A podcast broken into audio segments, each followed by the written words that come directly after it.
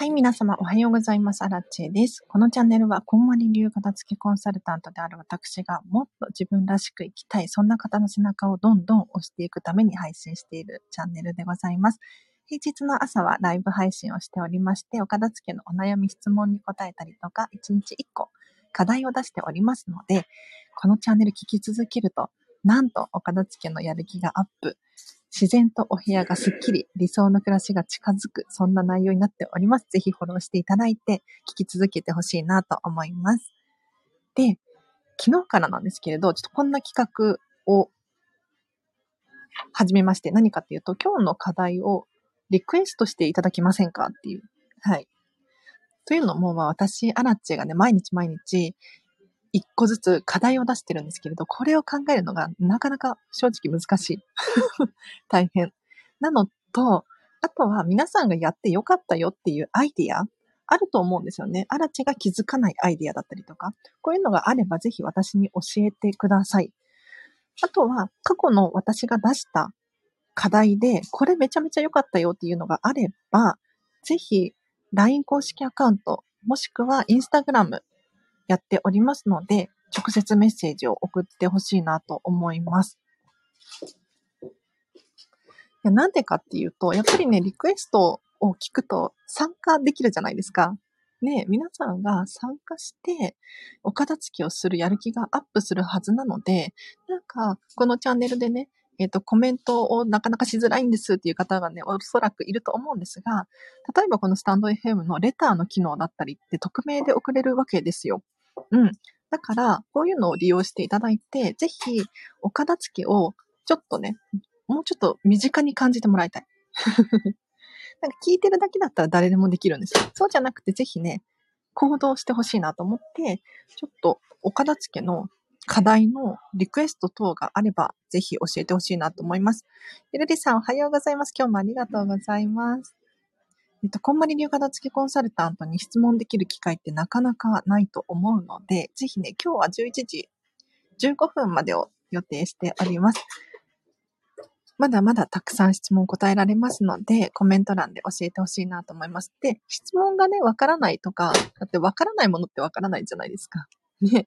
そういう時は、ぜひ、今日はこれこれやりますだったりとか、昨日これやりましたとか、そういう報告をしていただけると、私がポロッとヒントを言う可能性がありますし、さらにはご自身のやる気がね、アップするはず。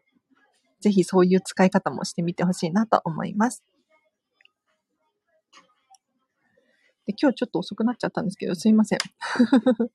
特に理由はなく。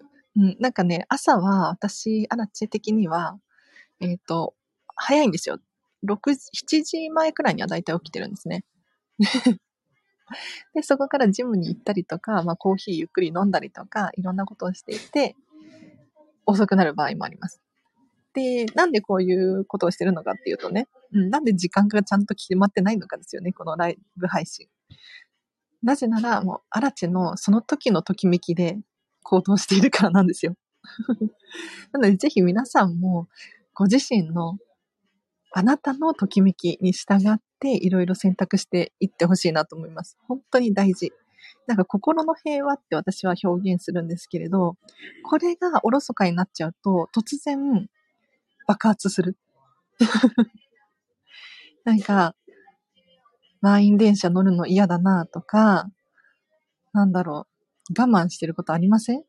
ね家族のやつを片付けなければならないとか、たくさんたくさんあると思うんですよ。自分の、こう、コントロールできない範囲のものが。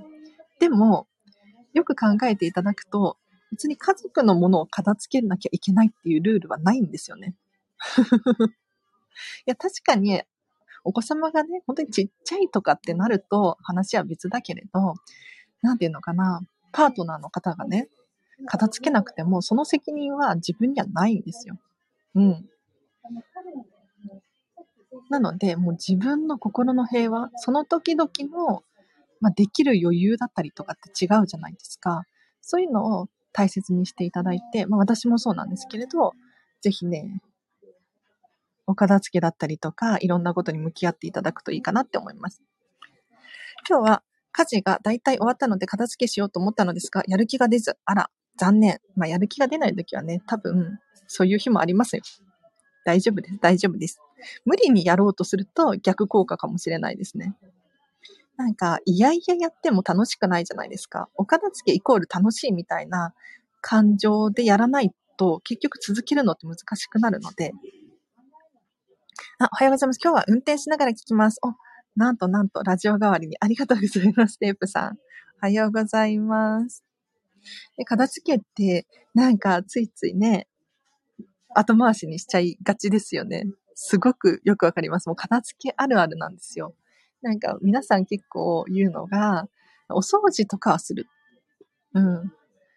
お仕事とかお料理とかもする。けど、お片付けってなるとちょっとみたいな。家が汚いと散らかしたのが誰であれ、片付けしない嫁のせいになるのはなぜなんでしょう？え、そうなの？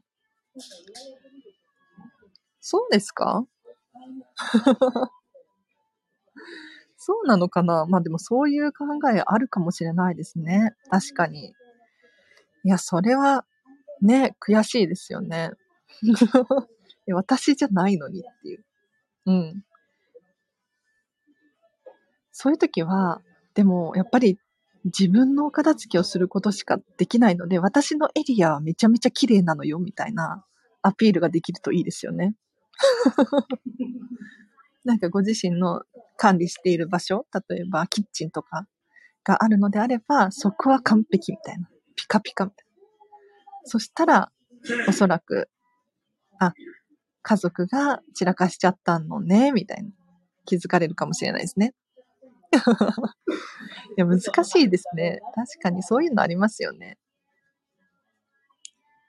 でも片付けってもう本当に申し訳ないんだけれど、自分のものしか片付けられないんですよ。もうこれ本当に悔しいんですけど、その通り。片付けせずに放っておくとこんなに散らかして今日何してたのみたいなことを言われてイラッとしていました。そんなこと言われるんですか？あらあら。あ、なおさんおはようございます。アラチェさん、クローゼットのバッグはどうやって収納したらスッキリしますか？あ、ご質問ありがとうございます。これに答えていこうと思います。あおはようございます。今図書館にいました。お朝から図書館素敵ですね、まやさん。今からお買い物ですってことなんですけど。いいお買い物ができるといいですね。ときめきで選んでくださいね。もうずっとめでることを想定してお買い物してください。いや、でもゆるりさんこれひどいね。ひどいねとか言って。今日何してたのはひどくないですか？ね頑張れない時だってあるし、いや、あなたが、あなたが散らかしたでしょ？みたいな時もあるような気もする、ますもんね。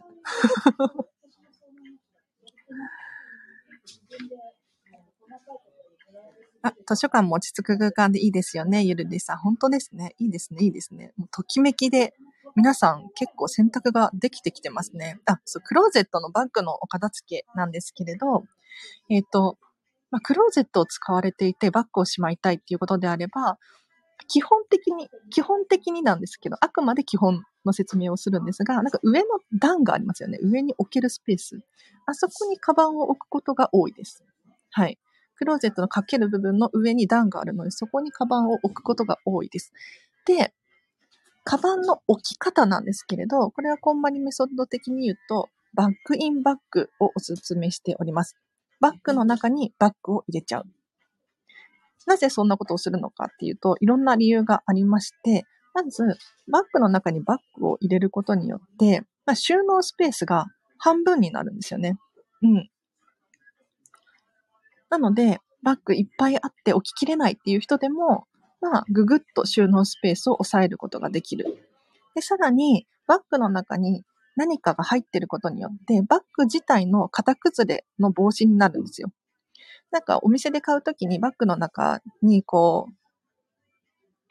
う、物が入ってますよね。紙だったりとか。あれって型崩れ防止のために入っているんですが、バッグの中にバッグを入れると、型崩れ防止の役割にもなります。で、バッグって基本的に物が入ってると自立するんですよね。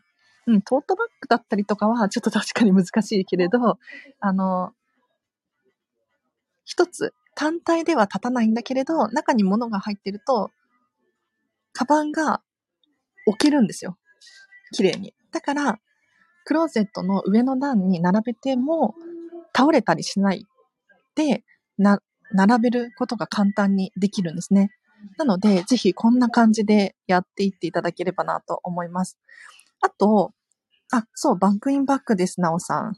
ね、ね、こんまりさんすごいですよね。面白いですよね。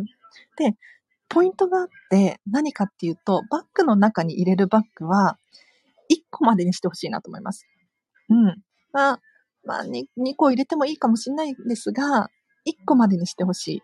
なぜなら、何が何だかわかんなくなっちゃうから。あとは、取り出しにくいっていうデメリットもあります。なので、できれば1個のバッグに1個だけ入れる。うん。っていうのがおすすめです。で、あと、トートバッグだったりとか、エコバッグだったり、あとは、大きめなリュックとか旅行バッグとか、こういうのは、実は、畳めるですね。畳めます。なので、あの、ペロンとした状態で置いとくのではなく、ちょっとトートバッグだったら、四角く畳んでみたりとか、うん、エコバッグもそうですね。あとは、リュックサックとか、バックパック系のものも意外と、あの、ま、型が硬いみたいなのがあるかもしれないんですけど、くるくるっと丸めることができたりとかするので、ちょっと畳めないかなっていうのを一度考えると収納スペースがぐっと狭まりますね。あ、ヨハカさんおはようございます。今日も片付けコンサル話しております。ライブ配信です。今日は15分までを予定しています。ぜひぜひ質問等あればコメント欄で教えてください。で、なおさんからいい質問が来て、バッグの収納法ですね。これ、なかなか、うん、女性だとね、特にバッグいっぱい持ってるっていう方多いと思うので 参考になったんじゃないかなと思います。バッグ1個につき1個入れる。そうです、そうです。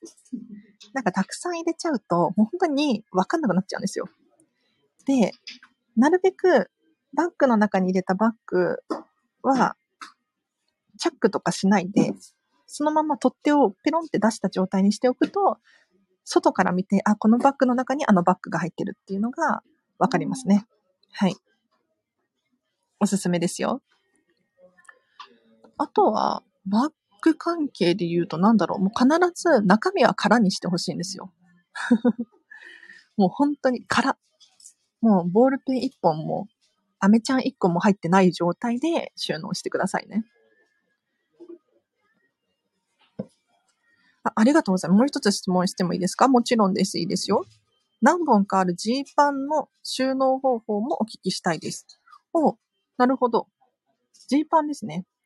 ジーパンはでも、まあ、お洋服のカテゴリーなので、お洋服と一緒に収納しちゃっていいと思うんですけれど、やっぱり何本もあるっていうことであれば、まあ、引き出し1個ジーパン専用みたいな。もしくは、タンスの一部分だけジーパン用のエリアを作るとか。ってすると、結構、わかりやすいかもしれないです。で、収納の方法に関して言うと、まあ、これはこんまり的なんですけど、ま、綺麗に四角く畳んでいただいて そう、あの、こんまりさんの自立する畳み方あるじゃないですか。もしわからなかったら、ちょっと後でリンク貼っとくんですけれど、私のコンサル仲間の YouTube がすごく参考になるので、えっ、ー、と、畳み方の動画載せておきます。うん。で、四角く綺麗に畳んだら、まあ、ジーパンの収納は縦に収納するんですけれど、色別に収納していってほしいなと思います。はい。色別です。色別って何って思うかもしれないけれど、まあ、要するにグラデーションみたいな感じですね。なんか柄が入ってるものなのか、白いものなのか、黒いものなのか、いろいろあると思うんですけれど、お洋服って。基本的にバラバラに入れるのではなくて、なんとなく近しいものを、近しい感じで並べていく。これが、これが基本ですね。そうすると引き出しを開けた瞬間に、色がごちゃごちゃしていないので、すっきり見えるんですよ。全然違って見えるので、ちょっとこういう感じで並べて収納していってほしいなと思います。で、もし引き出しに入れる必要はないみたいな。あ、そうそう、四角く畳んで色別に並べていってください。で、引き出しに入れたくないジーパンがもしある場合は、かける収納になってくるんですけれど、まあ、この時も同じような感じで、色をなんとなく分けてかけていく。で、長さを揃えてみたりとか、ショートパンツなのか、ロングなのか、ロング丈なのか、ハーフ丈なのかわからないですけど、ちょっと大きさも揃え、グラデーションみたいな感じにすると、クローゼットがスッキリ見えると思いますよ。はい。あ、ルカさん、こんにちは。ありがとうございます。嬉しい。これからどうにもならないカオス部屋を片付きます。終わりが見えない覚悟を決めてスタート。まさみさん、すごい。なんか、その、やる気がすごいですよね。あの、お片付けって、マインドが9割っていう、こんまりさんの名言があるんですけど、マインド9割でお片付けって終わるんですね。逆に、マインドがないとお片付けって終わらなかったりします。で、マインドって一体何っていうことなんですが、まあ、人それぞれ捉え方はあると思うんですけど、私、アラチ的に言うと、マインドイコール、まあ、気持ちですね。気持ち。お片付けを終わらせるんだ。お片付けを終わらせて、理想の暮らしを送ってやるみたいな、この覚悟が決まってる人はもう終わります。確実に終わります。あ、とても参考になります。ありがとうございます。すぐやってみます。ってことで、やってみてください。もう本当にね、楽しいので。そう、なんか見た目もね、全然変わってくると思います。うん、可愛いじゃん、みたいな。はい。で私、片付きコンサルしてて、本当にお洋服の片付けの最中に、いつも嬉しいのは何かっていうと、畳み終わったお洋服を引き出しに入れる瞬間なんですよね。これ本当に楽しくって、なぜかっていうと、皆さんが、お客様が選び抜いた可愛いお洋服しか手元に残っていない。で、さらに、引き出しに並べていくと、綺麗なこうグラデーションができたりとか、見た目がスッキリしたりとか、そもそも、引き出しが1個分空いちゃったの、みたいな、そういう人がいらっしゃって、本当に嬉しいんですよ。うん。だからね、見た目本当に重要ですね。はい。いかがですか？じゃあちょっとなおさんジーパンっていうことだったんですけれど、まあジーパンに限らず、お洋服全般はこんな感じですね。畳めるお洋服は畳んでもらって、引き出しの中にちょっと色別だったりとか、まあなんとなく季節で分けたりとか、あとは大きさ別？なんかセーターとか結構大きいじゃないですか。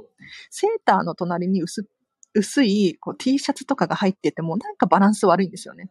そうではなくて、同じようなものは同じような場所になんとなく収納していくっていうのがおすすめです。はい。今日も実は、ホーゼロスタジオやってます。ありがとうございます。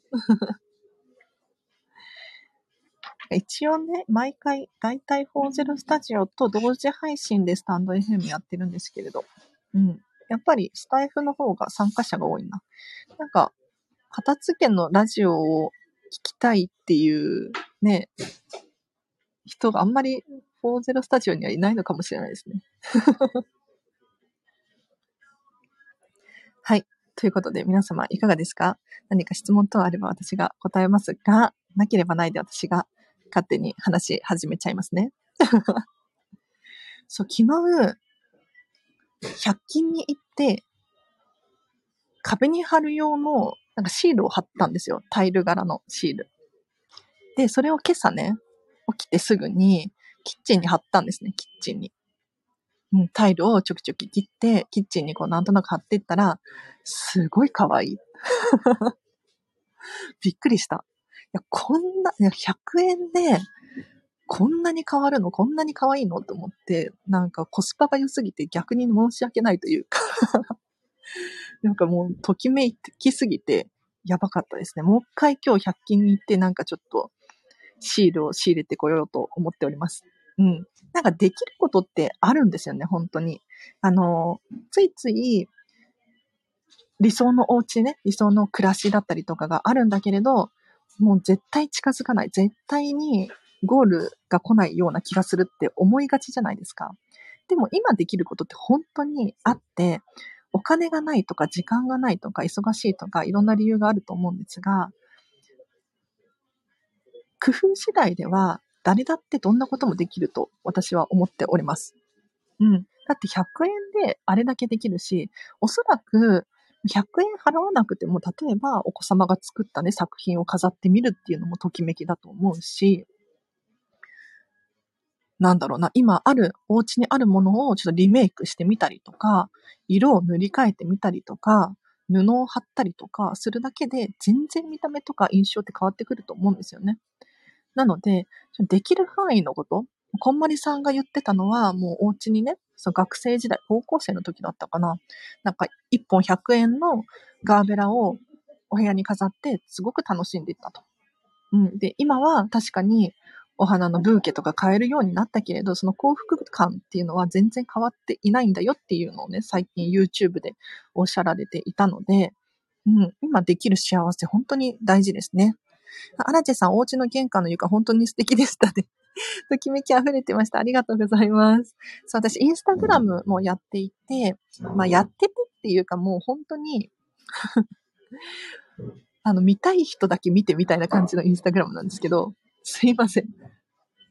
かなり手を抜いてるんですが、そこに私のね、玄関、最近ちょっと1ヶ月くらい前に引っ越してきたんですけど、の、まあ、古いお家で、もう来年建て壊しなんですって。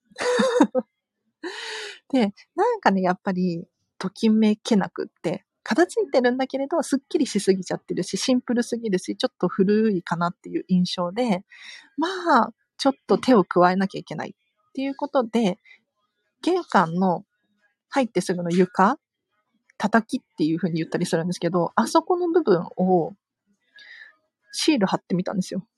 壁に貼る用のシールを床に貼るっていうね。そしたら、すごいときめきました。その様子をちょっとビフォーアフターをインスタグラムに載せたんですけど、結構ね、好評で、なんか片付けコンサル仲間にもね、めっちゃメッセージをもらったんです。まあ、アラチらしい、アラチさんらしいね、みたいな。うん、すごく可愛い。その発想はなかったみたいな。普通、床にシール貼るとかってなると、シンプルなのを想像しません？木目調だったりとか、まあ、タイルって言っても、まあ、単色のタイルだったりとか するかなと思うんですけど、私の玄関の床はド派手です。すいません。なんか、もうね、柄が好きなんですよ。柄物が大好き。なんかね、よく言われるのは、柄に柄を合わせて、なんでそんなに統一感があるのみたいな。よく言われますね。なんでですかね。うん、好みがちゃんと明確だからかな。いや、普通柄に柄を合わせるの難しいじゃないですか。でもなんとなくでいけるんですよ。だからもう自分の好みに従ってください。本当になんとなくでいけますから。あ、レコーダーさん、やったー。ありがとうございます。ちょっと私もね、今のお家は、まだまだなんですよ、正直。片付けコンサルの先輩方のお家とか、インスタとか YouTube とかで見たりするんですが、もうときめきに溢れてるじゃないですか。なんか絵が飾ってあったりとか、なんかおしゃれな家具が置いてあったりとか、観葉植物飾ってあったりとか、なんかもう本当に素敵なんですけど、今のアラチはもう本当になんかザ・ミニマリストみたいな何にもないじゃんみたいなお部屋になってて、これは片付けコンサル的にあかんと思って、ちょっと今、研究中です。皆さんと一緒に頑張っていきます。はい。あ、ということで、ちょっとアラチェのおしゃべりもこのあたりにして今日の課題を出していこうかなと思います。はい。今日の課題出したらぜひ取り組んでくださいね。ちょっと今日は難易度高いかなとかって思ったんですけれど、もしね、できる人いたらやってください。うん。多分できます。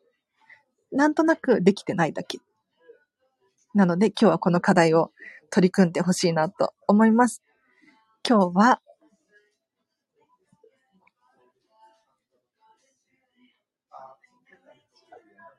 直すものを直すです。これやってみません？直そうと思っているものを直してください。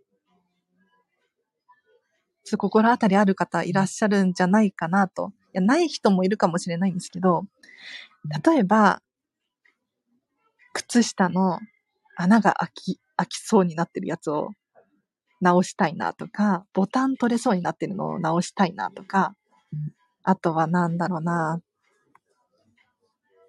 私、アラチェの場合は、直そうと思ってるもの。な、何かあったかなあ、そう、あの、食器割れたやつがあって、あれ金継ぎしようと思ってここでも言ったんだけど、あれからやってなくって。金継ぎをしなきゃいけないですね。はい。なので、意外とね、直そうと思っててできてないものがあると思うんですよ。これちょっと今日やってみません？もしくは今日は本当に時間がなくて無理っていう場合は、ぜひ、あの、目に見える場所に置いておくでもいいと思います。人って目につかない場所にあるとついついないものと判断して後回しにしちゃったりとか、あとは、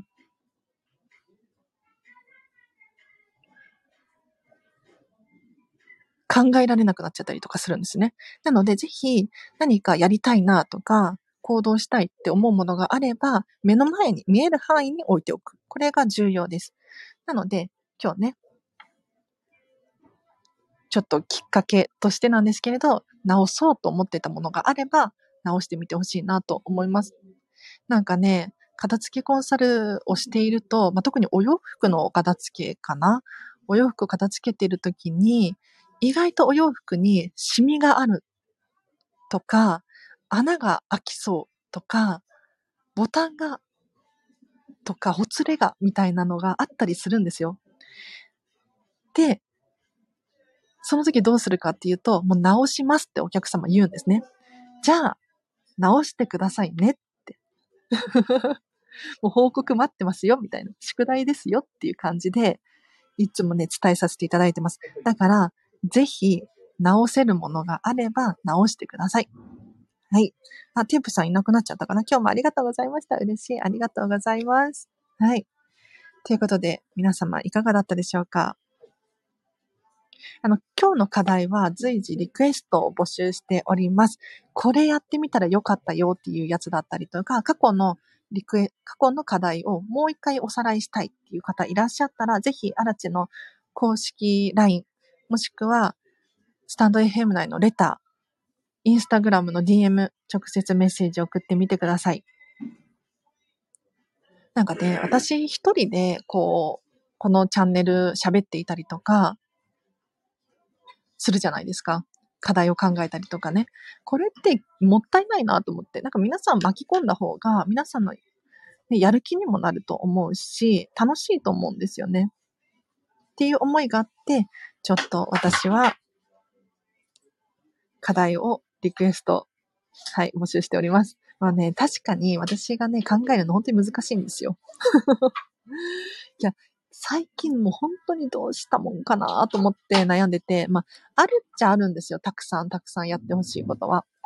でも、難易度が高かったりするんですよね。なんか私が普段、日頃からやってるような、そうだな、靴を、靴の裏を磨くとかね、叩きを吹くとか、あとはバッグの中を出して、定位置に戻すとか、なんか片付けコンサル的には当たり前のことかもしれないんですけれど、私もできるようになったの最近の話なので、本当に 難しいんですよね。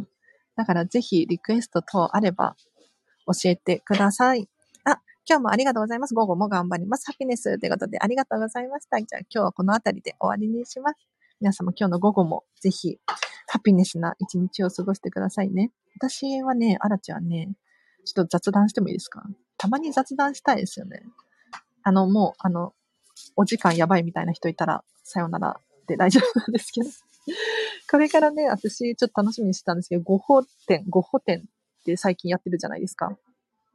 ファンゴッホさんですね。うん。行ってきます。で、なんでゴッホ展行くのかっていうと、まあ、ゴッホ好きなんですよ。ゴッホの色使いだったりとか、まあ、絵が好きだったりっていうのもあるんだけれど、一番の理由何かっていうと、アラチェさんってゴッホ展行きそうじゃないですか？客観的に。そう、あ、雑談歓迎、あ、嬉しい、あ、雑談も楽しい、あるかさんよかった、ありがとうございます。なんか、私自身、荒木知恵って言うんですけど、荒木知恵を、なんか、結構客観的に捉えていて、遠くから見ている印象があるんですよ。で、荒木知恵だったらこういう行動をするだろうなっていうので、結構、自分が動いています。例えば朝ジム行くだろうなとか、朝コーヒー飲むだろうなっていうのもそうなんですよ。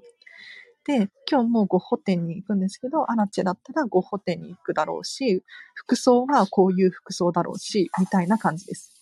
うん。で、そうやって行動していくと何が起こるかっていうと、結構自分らしいというか、理想の自分になりきれるっていう現象が起こるんですよ。どこかで。面白いですよね。うん。なんか、自分らしさって何だろうとか、片付けコンサルをしているので、やっぱり自分のときめきがわかりませんみたいな方が結構いらっしゃるんですね。でも、あの、本当は分かってるんですよ。でも、ついつい考えられなかったりとか、見えなくなってたりとか、なんとなくのもので埋もれちゃったりとかしているんです。そう、俯瞰、俯瞰だよね、この感じ。で、見られるなんてすごいです。あら、そうですか？で、私これね、結構、いろんな場所で使っていて、客観的に自分を捉えるっていうこと。例えば、お洋服を買うときもそうだし、ご飯を食べるときもそうかもしれないですね。あの、荒木知恵だったら、このお洋服がお家のクローゼットの中にかかってるだろうとか、食事も、こういう食事を食べるんじゃないか。うん、例えば、じゃモデルのローラちゃんだとするじゃないですか。モデルのローラちゃんが、ジャンクフードを食べてるインスタあげるわけないですよね。そんな感じです。もし、理想のアラチだったら、こんな料理をインスタグラムでアップするだろうみたいな、そういうのを考えて行動すると、結構ね、心が平和でいられますね。うん。超冷静沈着ってことですよ。お、冷静沈着なんですね。うんうん。いや結構昔から落ち着いてるとは言われてましたが、冷静かななんか冷静じゃない時もあるけどね、時と場合によるんですが、うん、割と、あの、客観的に自分を捉えてます。だから、本当に、こんまりさんも結構自分のことこんまりって言ってるじゃないですか。あれ、確かね、なんか言ってたんですよね。なんか、こんまりとして、こんまりっていうキャラクターがいるみたいな。そう、こんまりさんがこうスイッチが入る時があって、こんまりっていうキャラクターを、まあ、演じるまではいかないのかもしれないけど、っていうイメージで動いているらしいです。だから、私、アラチェも常にこうスイッチがオンになってて、アラチェっていうイメージで動いているので、ぜひね、皆さんも、あの、理想の自分がわかんなくなっちゃった時は、こうであってほしいなとか、こういうのがいいんじゃないとか似合うんじゃないみたいなのを客観的に捉えると面白いですね。はい。そうそう。自分を客観的に見るって意外と使えるなって私は思ってます。どんな時もそうですね。例えば今スタ、えっ、ー、と、シェアオフィス借りて、シェアオフィスでライブ配信してるんですけれど、アラチェだったらシェアオフィス借りて、こうやって仕事してるんじゃないかなとか。そういう感じですね。うん。で、確かにお金の面とか考えるとできないことはあるんですけれど、まあそこはもう仕方なく諦めてもらって で、だって荒木知恵だったら、なんだろう、お城に住んでるだろうとか無理じゃないですか？いくらね、想像したところで。でもできる範囲のことはたくさんあると思うので、ぜひぜひ。そう、自分というキャラクターを作る面白い考え。あ、本当ですか？すごくいい発想ですね。あら、よかった。なんか雑談してよかったです。うん、そう。